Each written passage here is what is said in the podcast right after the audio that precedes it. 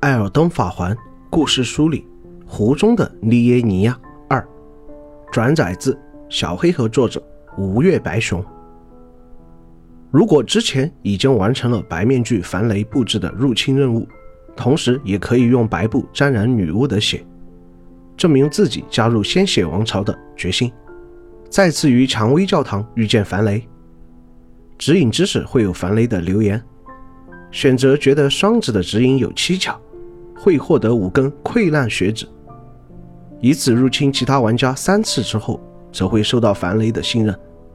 获得一块白布，以此沾染鲜血后，可以用维克女巫，也可以通过四钟楼传达到王侯礼拜堂，沾染那里的女巫鲜血。当然，海达的血也可以，便会被樊雷以仪式授予血指，并且获得前往鲜血王朝的纯血骑士徽章。虽然得到了徽章。但是樊雷告诉我们，还未到觐见王的时机。但是褪色者啥时候听过人劝？尤拉说不要打龙，弟说离水生村远点。白面具团体前身是战场医生，将负重伤的同伴刺杀，避免其承受过多的痛苦。因此，以他们的形象制成的护符，以及他们使用的武器，都有着强化致命一击伤害的效果。这个团体被鲜血君王掳走，受到了诅咒之血的影响，几乎所有人对此都无法承受。而唯一的例外，就是替鲜血王朝拉人头的这位白面具樊雷了。在抵达颠火村时，观察附近的地貌，惊喜地发现，我们已经离那个地方不远了。潜入墓地之中，寻找罗吉尔想要的黑刀烙印。这个结构精巧的墓地中，不仅有死根。竟然还藏有另外一个 BOSS，在直面其中的黑刀刺客前，可以召唤地前来助阵。沉默的地出现在这里，不知是单纯的想狩猎死亡，还是也有着为了满足濒死老友最后心愿的想法呢？黑刀之夜，有人利用从黑剑处偷来的部分死亡卢恩，注入刺客们的黑刀中，杀死了葛德文。自第一位死亡的半神葛德文出现以来。死根通过地底的大树根遍布于世界的每个角落，因此无数死蛋者诞生。这些死蛋者受到玷污，只是想活下去而已，但却被黄金律法所排斥。罗杰尔的愿望便是希望死蛋者能够也有自己的偏安一隅之地，因此他才想要调查黑刀之夜的真相。当得知褪色者获得了黑刀烙印之后，他想借来解读其中隐藏的信息。最后得到的答案是，策划黑刀之夜的是月之公主拉尼，卡利亚女王雷娜娜与王夫拉达冈之女。罗杰尔向褪色者提出不情之请，希望褪色者能够找到拉尼，因为她既然是主谋，身体里一定留有命定之死留下的咒痕。而根据蛛丝马迹，拉尼现在应该就在卡利亚城寨之中。虽然说路有三条。但实际上，湖中的尼耶尼亚西部主要构成是悬崖峭壁，在封印监牢小黄金树之间，还隔着巨大的月光祭坛。想要去卡利亚城寨，褪色者唯有的路径是去往湖区中部之路，选择西进。当然，事无巨细，每个孤立的小亭子都会探索的褪色者，一定会发现通往卡利亚城寨的传送门的，那里还能够直接获取地图。游戏进行到这一步，就有玩家问了：通过攻略得知的那么多传送门，玩家都是怎么发现的？难道都是通过瞎逛？这游戏指引做的也太差了吧！实际上，拿去往火山关底的方法来说，游戏就进行了三条截然不同的路径铺设，并由三位重要 NPC 将信息告知玩家。当然，这三位角色与火山关底有着密不可分的关系。在湖区漫步时，会有一些小小的亭子和嶙峋怪石组成的孤岛，往往其中都藏着一些有趣的收集品。当我们登上其中的一座大岛时，发现正有人生着篝火，而那流氓一样的蹲姿和招牌的光头，让我们一下就认出这个就是将我们丢到迷雾森林的帕奇。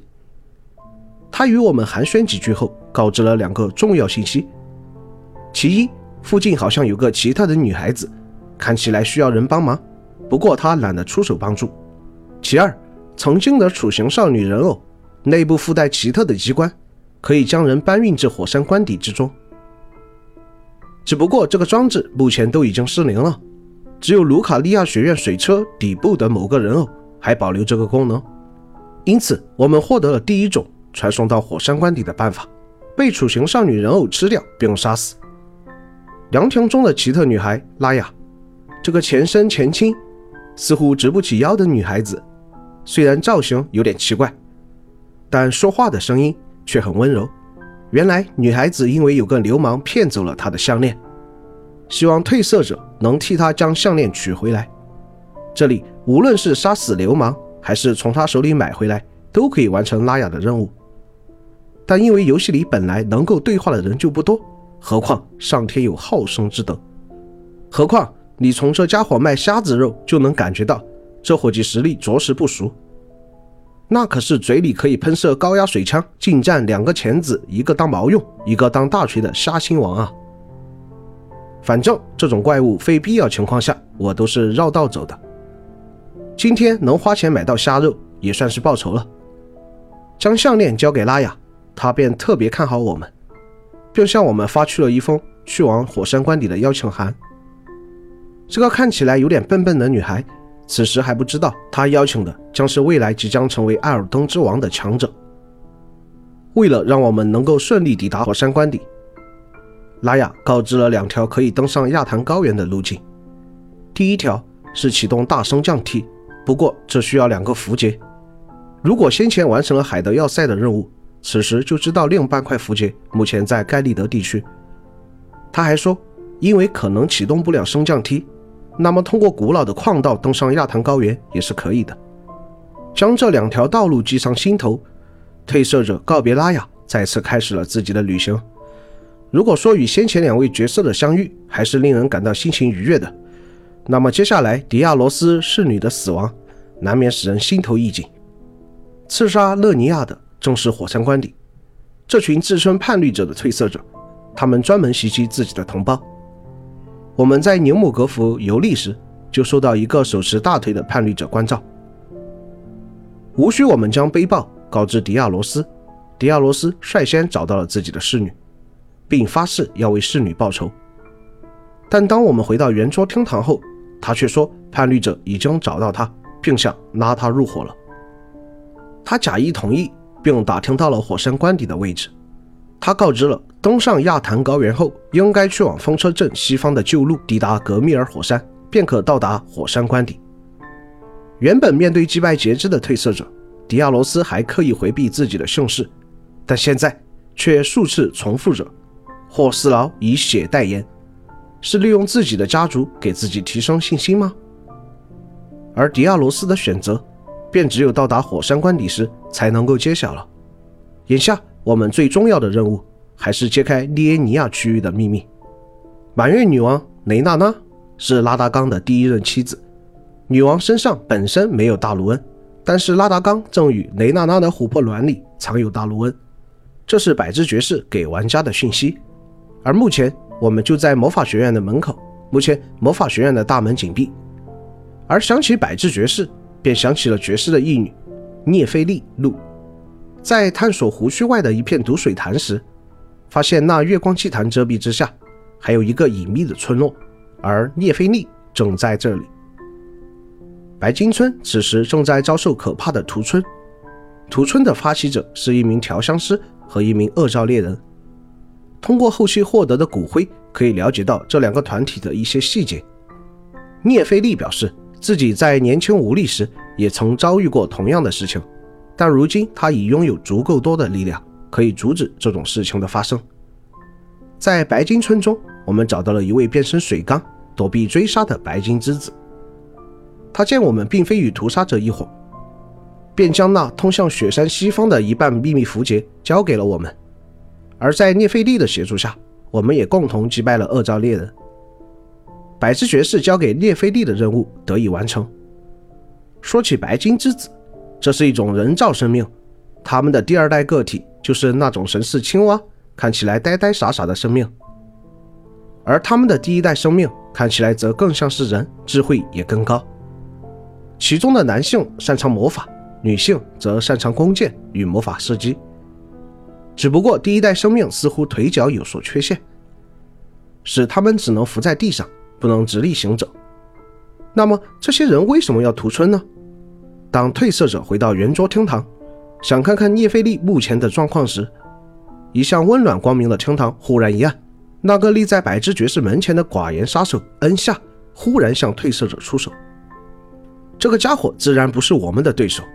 当我们将这个破坏规矩的人杀死后，去百之爵士处一探究竟，原来命令屠杀白金村的人正是百之爵士。他让聂菲利去救场，只是想唱个红白脸，逼出秘密符节的位置。没想到褪色者恰好赶到，使符节落入到了褪色者手中。这半枚符节隐藏着惊天的秘密，因为凑齐它之后，将可以开启升降梯去往米凯拉的圣树所在的位置。恩夏也是见到褪色者获得了符节，才忍不住出手的。百之爵士只是对此深表歉意，而聂菲利这位原本期待拥立百利爵士为王的战士，在得知一切的真相后，信仰崩塌。百之爵士觉得执念有时就像是毒药，这次。百之爵士也不再安排聂菲利执行任务，而聂菲利也陷入了纷乱的思绪之中。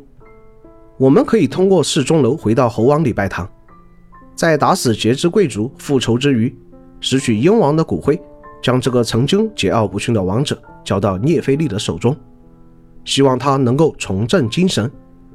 当然，四钟楼总共有三道传送门，除了第一把钥匙免费，其余两把魔法钥匙分别要前往魔法学院内部。与盖利的魔法阵之中才能拾取。另外两个传送门通往的也是可以观赏风景、获得护符的地点。我们可以通过这两道传送门，提前一窥濒临毁灭的城市以及地底下永恒之城的风采。询问百智爵士关于符节的秘密，他告知我们，躲避到某个洞窟的白金女人或许知道些什么。按照这条线索，我们穿越了洞窟，击败猎犬骑士后，找到他。他的名字叫勒提娜，因为遭遇白金村的屠村行动，失去了自己的伙伴罗伯。勒提娜对于百之爵士的所作所为十分不屑，称其为白尔。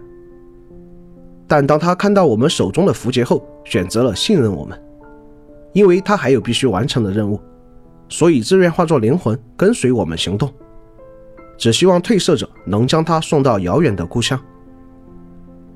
在抵达雪山后，乐缇娜将成为我们的向导。